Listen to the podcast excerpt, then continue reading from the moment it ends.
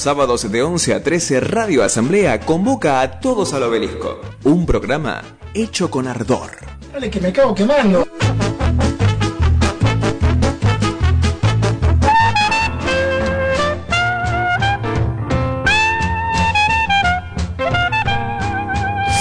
Seguimos al aire de todos al obelisco. Pasaron 32 minutos de las 12 del mediodía. Lindo programa estamos llevando, Mariané, muy ameno. A, a los Marians, ¿no? A falta de uno, bueno, son dos Marianos.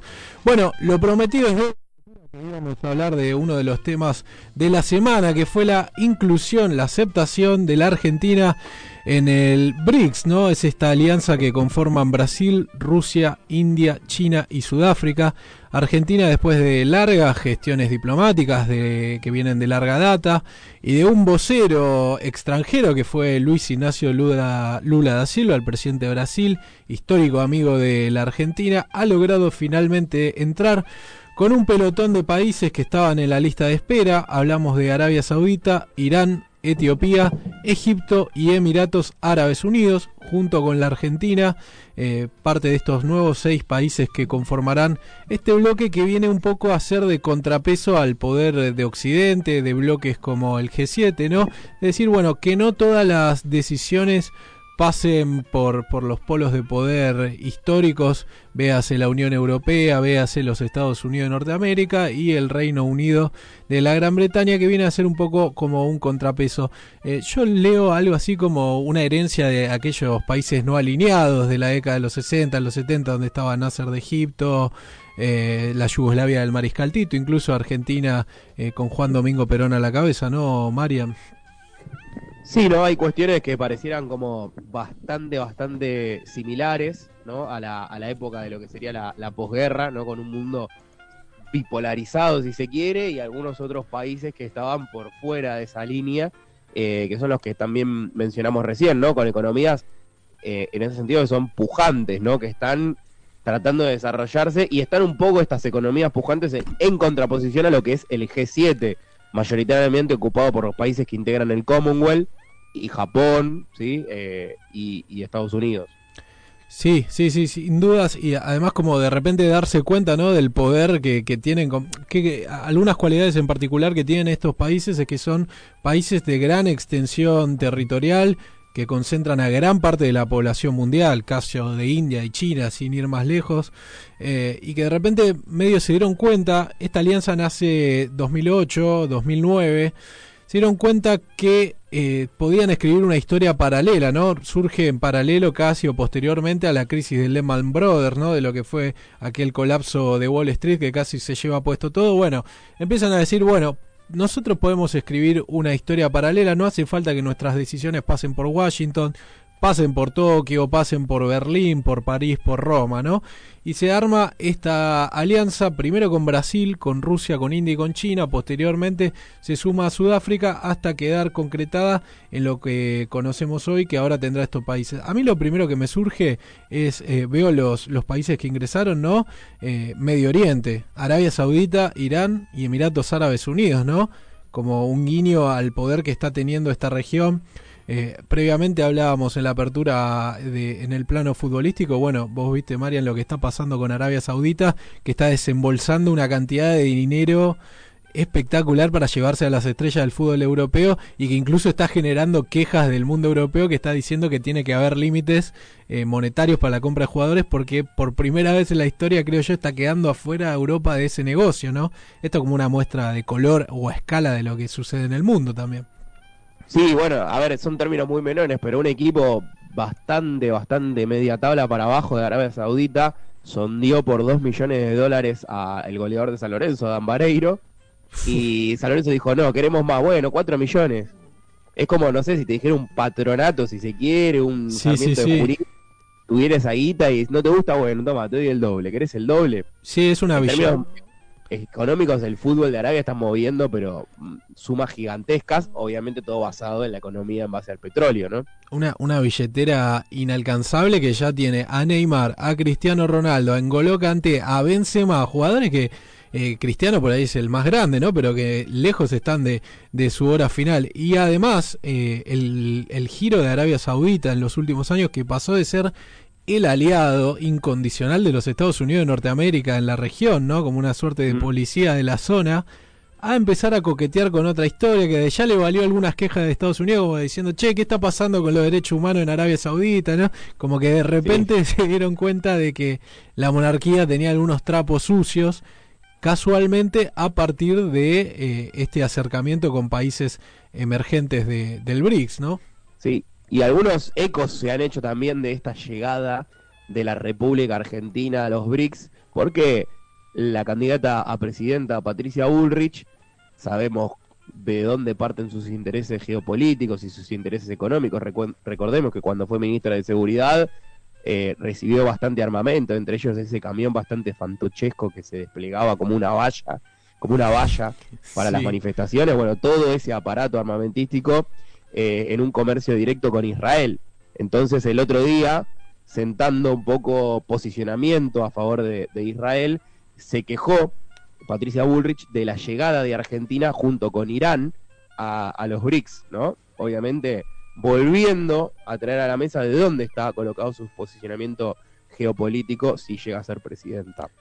Sí, obviando un poco esta máxima de que no hay amistades, hay intereses, ¿no? En el mundo, eh, como si no se pudiera, te tendrías que ir de todos los bloques si fuera porque no te gusta el signo político de alguno de los países que, que integran esos esos bloques. Lo dijo, sí, Patricia. sí, recordemos que China, hablando de amistades y demás, recordemos que China es parte del FMI y a su vez es parte del BRICS. sí, también ha Es participado. economía y geopolítica. Ha, par- ha participado Mauricio Macri de una cumbre del BRICS en, en Johannesburgo, tiempo atrás siendo presidente, cosa que le enrostraban ahora, que también en sintonía con Bullrich salió a protestar. Bullrich dijo ante el Council of Americas, que tuvo lugar esta semana, vaya tribuna para hablar de esto, ¿no? Como dando, eh, haciéndoles escuchar lo que querían escuchar. En nuestro gobierno, Argentina no, no va a seguir en el BRICS, dijo. Lo propio hizo Javier Milei, que dijo que no va a tener relaciones con países comunistas, que sus relaciones se van a basar en Estados Unidos de Norteamérica e Israel. Suena poco, ¿no? A- además, como Después si. medio se desdijo. Sí, después, bueno, se va acercando a la vuelta de la esquina y me parece que tiene que empezar a maniobrar para, porque sabe que no va a poder satisfacer las expectativas que está generando, ¿no?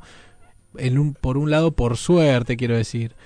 Yo lo que decía es que espero que sea una historia de larga data, esto no quede como una anécdota, ¿no? Como que Argentina ingresó al BRIC, o sea, una gestión que llevó tanto tiempo, que costó tanto, que tuvo interlocutores internacionales, donde están involucrados eh, personajes como Xi Jinping o el mismo Vladimir Putin, y quedar de repente la nada, creando un bloque de, mientras el mundo se aleja del dólar eh, y nosotros logramos entrar en esa dinámica, ya salir instantáneamente en menos de un año, ¿no? Si es que eso se pudiera, la verdad que sería un palo bastante fuerte, ¿no? Poca credibilidad internacional en términos eh, de gobierno y en términos económicos que genera eh, un viraje así. Porque si me hinchaste tanto, Sí, por- tanto durante tiempo. 3, 4 años para llegar al BRICS, ahora que venís al BRICS en un año decís, no, la verdad que no quiero. A- además, Poca credibilidad. no le voy a agitar esto de la Unión Soviética o del comunismo, cuando en realidad la mayoría de los, salvo Lula, me atrevería a decir que es el más izquierdista, sin ser tampoco una izquierda radicalizada, menos en este gobierno que formó, eh, que armó una gran coalición para enfrentar a Jair Bolsonaro. Eh, el resto de los representantes lejísimos están de, de ser comunista, Vladimir Putin, sin ir más lejos, que es eh, básicamente conservador, Narendra Modi, el presidente de, de la India también, es nacionalista, digamos, ¿no? Eh, lo que molesta en realidad no es el acercamiento al comunismo, sino que es la oposición a Estados Unidos y a generar esta vía alternativa. ¿Cómo se dio la llegada de Argentina? Bueno, esta semana hubo una cumbre del BRICS en Johannesburgo que tuvo al presidente sudafricano como eh, anfitrión. Eh, Cyril Ramaphosa es el presidente de Sudáfrica. Asistieron por Brasil Luis Ignacio Lula da Silva, eh, Narendra Modi el, pre- Modi, el presidente de la India, representando a su país, por supuesto. No estuvo Putin, pero sí estuvo Sergei Lavrov, que es eh, el canciller ruso, sí estuvo Xi Jinping también, el presidente de China, y bueno, fue en el marco de esta cumbre donde se admiten a estos nuevos seis países, entre los que está la Argentina. Bueno, fue celebrado, por supuesto, por el gobierno esta medida como algo disruptivo. Yo, si te parece, te, doy algunos datos de lo que representa el BRICS bajándolo a tierra. Bueno, hay una nota del New, del New York Times que cuenta un poco mm, del Financial Times, quiero decir que cuenta un poco, eh, que da cuenta de esto, ¿no? Sin, para que tengan en cuenta la, importancia de lo que significa, lo levanta el Financial Times, y dice que el nuevo BRICS deja al G7 en las sombras, ya que cuenta con el 47% de la población y el 37% del PBI del mundo. Además tiene la mayoría de reserva de petróleo, de gas y de recursos naturales. ¿eh? Otra, otra estadística, 42% de la oferta mundial de crudo tiene ahora el BRICS. Claro, ingresa Irán, los Emiratos Árabes, Arabia Saudí.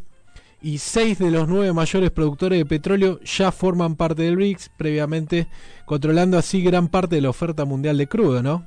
Acá es un topetazo, una zancadilla fuerte, me parece, a, las pretensiones que puede tener Estados Unidos y el resto de Occidente un fuerte material de negociación, un bloque importantísimo, ¿no? Para, para poder ir y sentarse a negociar en términos ecuánimes con la gran potencia de los Estados Unidos, ¿no? Y obviamente las adyacencias como Gran Bretaña, Alemania y demás. Bueno, recordemos lo que puede hacer la OPEP, ¿no? Cuando se pone de acuerdo y sube el precio del crudo, lo baja, ¿no? Puede generar un descalabro mundial.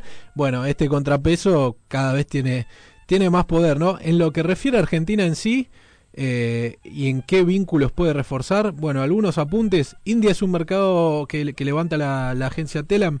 India es un mercado estratégico para las exportaciones nacionales, especialmente de aceite de soja, además de ser un comprador relevante de maíz argentino. China es un destino clave para las carnes argentinas, llevándose sostenidamente más de la mitad de este comercio exterior. El gigante asiático es también el principal mercado del poroto de soja argentino tranqui, ¿no? Dos exportaciones sí. fundamentales para el país. El trigo y la cebada producidos en Argentina encuentran en Brasil su principal comprador, quien además es un robusto demandante de maíz. En conjunto, la participación de los BRICS en el comercio exterior argentino osciló entre el 20 y el 30% del total exportado. Un montón. Sí, hay aproximadamente 16 provincias que comercian de manera directa con Brasil, India y China, ¿sí? Es decir, que es el comercio directo, por ejemplo, provincia de Buenos Aires, el mayor comprador de su materia prima, de sus productos, Brasil. Directamente, sí. Y comercia directamente. Y así hay otras 15 provincias que tienen este, este puente previo al BRICS con India y con China y obviamente con Brasil. Bueno, tres de los cinco primeros socios comerciales ar argentinos son mercados BRICS. O sea, a ese nivel, ¿no? De para que se vea que es una alianza que trasciende un poco lo político, ¿no? Ayer Massa dado un discurso al respecto de esto y mencionaba un poco, hagan la cuenta del almacenero, porque todo lo de la dolarización está buenísimo, lo que quieran, pero en serio, o sea, no nos va a comprar más China, no nos va a comprar más India, no nos va a comprar más Brasil. Diviértanse, muchachos, como diciendo, miren que ahí nos vamos al tacho, defiendan su capital, le decía a empresarios, ¿no? Otro apunte, trigo, bienes de la industria automotriz y vinos destacan en la canasta, canasta exportadora de las cuatro provincias que tienen a Brasil como principal des destino, que era esto que decías vos, que son Buenos Aires, Córdoba, Mendoza y La Rioja. Y por último, la importancia de la industria aceitera hacen de India el principal socio comercial de Santa Fe y también de San Juan, el primer mercado del oro que se exporta desde la provincia cuyana, ¿no? Así la importancia de, de los países que forman parte del BRICS para, para la Argentina, ¿no? Sí, la verdad que, eh, como decís vos, en términos no solo geopolíticos de posicionamiento, sino en términos económicos, acá queda expresado muy claramente. Bueno, vos sabés que de los países que, que conforman el BRICS, antes del ingreso de estos seis nuevos, eh, hubo algunos que mostraron una posición más receptiva a lo que pretendía la Argentina. Fueron tres en particular, eh, China, la India y por supuesto, Brasil, decíamos al comienzo que Lula da Silva fue un poco el interlocutor de la Argentina eh, y el embajador de Argentina para, para, este, para este pedido. Y vamos a escuchar, si te parece, lo que decía Lula el otro día durante la cumbre de los BRICS eh, ante la, consulta de, de, del ingreso de Argentina.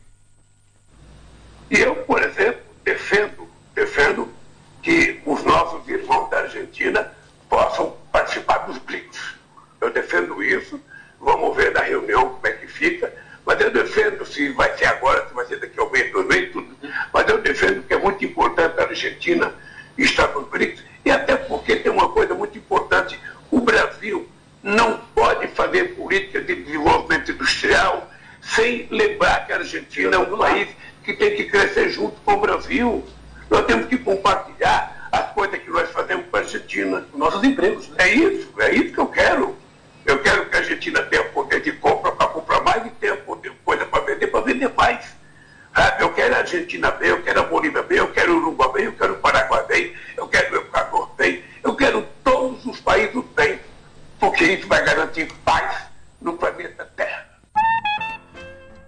pasando un poco limpio, lo que defendía acá Lula es un poco también el interés de Brasil, ¿no? Sosteniendo esta alianza geoestratégica y también económica entre Argentina y, y, Brasil, que son los dos motores, y qué complementadas están las industrias de los dos países, de que, bueno, como pasaba en un momento de se refría Argentina, se enferma Argentina, se refría Uruguay, bueno, pasa un poco eso con Brasil y la Argentina, ¿no? Sobre todo en industrias como la automotriz, donde son clave uno tanto para el otro y no funcionan eh, por separado. Entonces, en algún punto Lula, además de ser un amigo de la Argentina por un montón de cuestiones que ya conocemos, eh, está defendiendo también los intereses de Brasil y vos fíjate que al final también mete en la bolsa a otros países como Uruguay, Paraguay, Bolivia, que los menciona. Algunos participaron de esta cumbre del BRICS como estados asociados o con pretensiones de entrar. Caso, por ejemplo, de Bolivia, que habló desde Bolivia el presidente Luis Arce. Otros países que tienen una visión un poco también eh, periférica o emergente, como el caso de México, con un presidente progresista que se puede entender que coincide con, con las visiones del BRICS, eh, dijo hace un par de semanas que, que, no iban a formar parte ni iban a solicitar, que ellos tienen una alianza del Pacífico que defender. Eh, habrá que ver bien por qué lo dice, si es por, porque quiere mantener algún buen vínculo con los Estados Unidos la verdad eh, habrá que profundizar un poco en esta decisión de AMLO. Lo que sí Argentina me Sí, parece... me, me parece que sí. no responde quizás tanto a sus deseos más profundos, sino a una cuestión de coyuntura y de cercanía con los Estados Unidos. Claro, por eso, por eso mismo, además de, de- de una cuestión es- estratégica, ¿no? Justamente eso iba a decir que Argentina, esta inclusión es en un momento audaz o bastante osado porque eh, es clave el apoyo de los Estados Unidos de Norteamérica para sacarnos encima el tema de la deuda, ¿no? Hay que ver cómo cae, son los, los primeros días, eh, pero bueno, hay que ver cómo se negocia. Eso es lo que, lo que es interesante y lo que es importante recalcar es que la presidenta del Banco de Desarrollo que posee el BRICS es Dilma Rousseff. Sí, sí, sí, sí. Con lo cual, también ahí hay un puente para eh, esto que recién hablamos de los rollovers, de pedir préstamo para pagar deuda que ya tenés. Bueno, por ahí las cuestiones crediticias son un poquito más módicas en ese sentido, teniendo en cuenta esta cercanía con eh, Dilma Rousseff. Sí, que incluso antes de ingresar al BRICS, cuando Alberto visitó a Lula la última vez en Brasil, Lula había dicho que estaba gestionando, que, que le había llamado a Dilma Rousseff, que Dilma estaba haciendo bicicleta en China, porque ella trabaja en China y le, le había pedido que gestione un préstamo del BRICS a la Argentina o un crédito del banco del BRICS, ¿no es cierto? Cosa que está un poco complicada porque justamente tengo entendido que no se pueden hacer préstamos a países que no formen parte del bloque. Bueno, ahora Argentina forma parte plena del bloque. Hubo alguna resistencia, sostienen los analistas, por parte de Sudáfrica, que fue el, el, país anfitrión que acogió esta cumbre donde finalmente ingresa este pelotón de seis países entre los que se encuentra Argentina. Pero al principio eh, comentaba que es algo de larga data, ¿no? No quiero disminuir la gestión diplomática argentina ante lo que fue la de Lula, pero es algo que se venía exigiendo por lo menos a Argentina. Ahora apareció con mucha fuerza en los últimos meses cuando la posibilidad empezó a ser cierta, pero ya desde el 2015 por lo menos, o es donde encontramos el archivo, que se venía exigiendo esto. Vamos a escuchar ahora, si te parece, un audio de un acto de Cristina Fernández de Kirchner cuando era presidenta, último año de su presidenta, presidencia 2015. Está junto a Lula da Silva, junto al por entonces gobernador y candidato presidencial Daniel Scioli, acto en José Cepaz, y esto le pedía Cristina a Lula da Silva.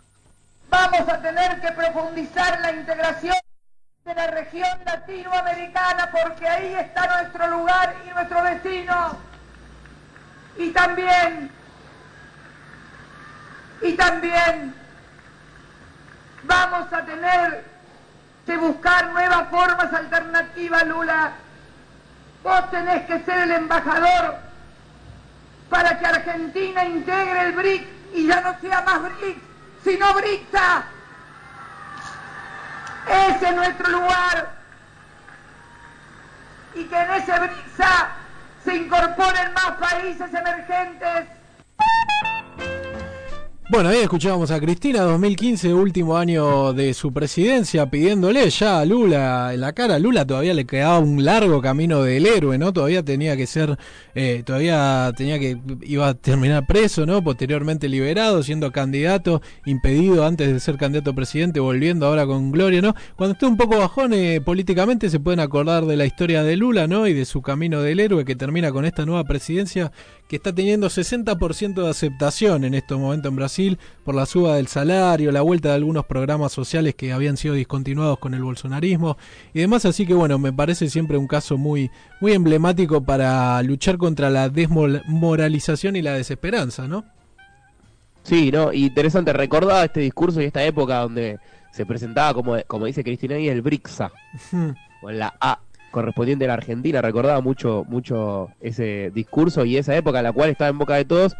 Después, obviamente, mermó esto porque esto fue en el 2015, después eh, en el gobierno de Macri no se habló mucho del BRICS, sí integró algunas reuniones Mauricio Macri, pero quedó de lado, si se quiere, y solapado por otros acuerdos que se firmaron. ¿sí? No sé si te acordás de ese acuerdo de cooperación entre el Mercosur y la Unión Europea.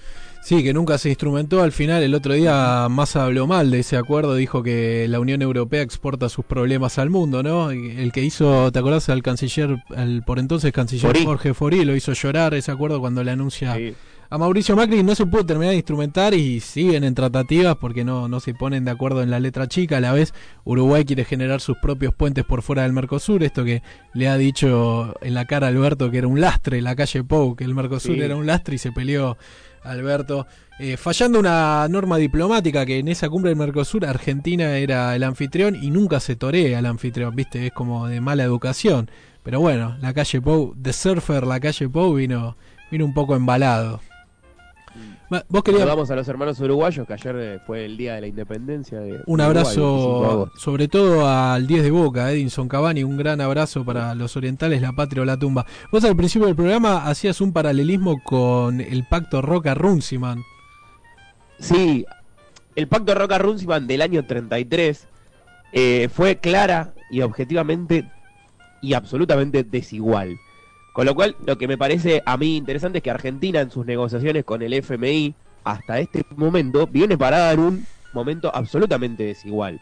Ahora se va a sentar a negociar en la mesa con todos los compañeros del BRICS, con lo cual tiene un poder de fuego mucho más grande y también mencionábamos toda la banca de lo que podría ser el, el Banco de Desarrollo que posee el BRICS con la presidencia de Dilma Rousseff. Me parece que en términos geopolíticos y en términos de negociación y de economía, la posicionaría a la Argentina en un lugar mucho más ecuánime, más igualitario a la hora de pararse a negociar contra el FMI. Recordemos que además China está, es parte del FMI y China además es parte de los BRICS. Entonces tenemos esa doble punta. ¿Por qué yo lo quería comparar? Porque el pacto Roca-Runciman, firmado en el 33 entre el hijo de Julio Argentino Roca, vicepresidente de la Argentina, en una posición de suma importancia, negoció con Runciman, que era el presidente de la Junta de Comercio. Ya estamos dándole a entidad muy grande, es decir, Argentina manda, manda. Mm. Inglaterra manda a su emisario, el vicepresidente de Inglaterra, el, a negociar con el presidente de la Junta de Comercio, el cual ni se mueve y es un puesto bastante menor en Gran Bretaña. ¿sí? Ahí ya nos damos cuenta de este tipo de negociación. Y además es una negociación totalmente desigual porque los números son básicamente el el 100% de los fletes en barco serán para Gran Bretaña, ¿sí? En esta negociación, lo que se estipula en esa negociación. recordemos que las importaciones y exportaciones que fluían entre Gran Bretaña y Argentina eran mayoritariamente en barco, con lo cual el 100% de los fletes iban a ser para Gran Bretaña. El 85% de la exportación va a ser en frigoríficos extranjeros pertenecientes a Estados Unidos y Gran Bretaña. Se rebajan aranceles a niveles previos al, a la década del al año 30 no se cobran aranceles al carbón. Recordemos que el carbón era el principal insumo que tenían los ferrocarriles para llevar y traer las carnes del puerto hacia los principales lugares de invernadero. Y dar prioridad a la salida de liras esterlinas. ¿Cuál era en realidad la idea de esta negociación del Pacto Roca-Runciman? Que toda la plata que se había ido de eh, Gran Bretaña, producto de la crisis del 29, volviera a ingresar en liras esterlinas a eh, Gran Bretaña que esto lo que nos dice, bueno, hay una posición de un golem gigantesco como Gran Bretaña negociando y hundiendo más a la Argentina en la crisis que había tenido producto del crack del 29 y producto del 27 y 28 que ya había tenido la República. Bien, esta mesa absolutamente desigual e inclinada para Gran Bretaña es un poco lo que hoy viene sufriendo la República Argentina en su negociación con el FMI. Entiendo yo, hay una hipótesis, hipótesis absolutamente contrafáctica, que sentándose en esa mesa a negociar, se inclinaría un poco más la balanza eh, para la Argentina porque tiene estos pesos pesados del BRICS junto a, su la, junto a la Argentina para negociar con el FMI. Sí, además mencionabas al Reino Unido de Gran Bretaña metido en dos de las grandes tragedias argentinas. Eh, bueno, en la primera se llevó la peor parte del pueblo paraguayo, ¿no? Que es la guerra de la Triple Alianza y ahora el pacto Roca-Runciman que básicamente nos condenó a ser eh, un país agroexportador contra las potencias manufactureras y se abre también un nuevo escenario en, lo, en el juego de alianzas y apoyos geoestratégicos de cara a lo que es el reclamo por Malvinas, ¿no? Estos países que tienen eh, una posición anticolonial, como ya casi la mayoría del mundo hay que decirlo, ¿no? No es novedad, pero bueno, a la hora de negociar también robustece mucho la, espalda argentina de unos isleños que se han sentido un poco abandonados después de lo que fue la salida de la Unión Europea, ¿no? Si bien se reivindican británicos, siente que hay algunas dificultades para abastecerse y demás cuestiones políticas eh, post-Brexit, básicamente, ¿no? Bueno, sí. sí. Y un mundo, perdón, un mundo muy parecido de la, de la década del 30 al que estamos viviendo hoy día, ¿no? Con muchas áreas económicas que empiezan a gestarse en la década del 30, como por ejemplo la del Acuerdo de Ottawa que se hace con Gran Bretaña, eh, con su preferencia imperial para los países del Commonwealth, ¿no? Que operaban en el 30. Bueno, hoy día también tenemos un poco estas áreas comerciales, recién hablamos de BRICS, Mercosur, G7, eh, G20, ¿no? Todas estas alianzas estratégicas comerciales. Bueno, hasta acá esta columna sobre el BRICS, este intercambio sobre la noticia excluyente de la semana, que esperemos que dure en el tiempo, que se sostenga independientemente de los gobiernos. Una cosa que cada vez más me gusta del sistema chino es cómo pueden sostener políticas cada 100 años, ¿no? Dice, queremos sacar a 40 millones de personas de la pobreza, entonces arman una política y dice, no cambia, no se gira de este sentido y la pueden sostener en mucho tiempo. Esperemos que sea lo que pase por lo menos con, con esta con esta alianza que es realmente estratégica para la Argentina y abre nuevos horizontes, gran signo interrogante como el futuro del país de cara a las elecciones de octubre. Tenemos una canción, Marian, hoy vamos hasta y media más o menos porque arrancamos tarde, así que tenemos un tiro más todavía. Vale, bueno.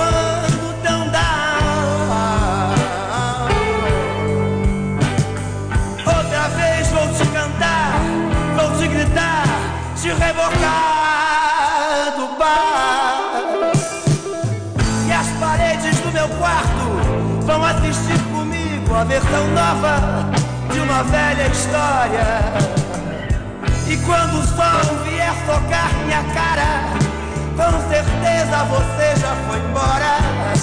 Eu ando tão down, é. eu ando tão down. Outra vez vou me esquecer, pois nessas horas pega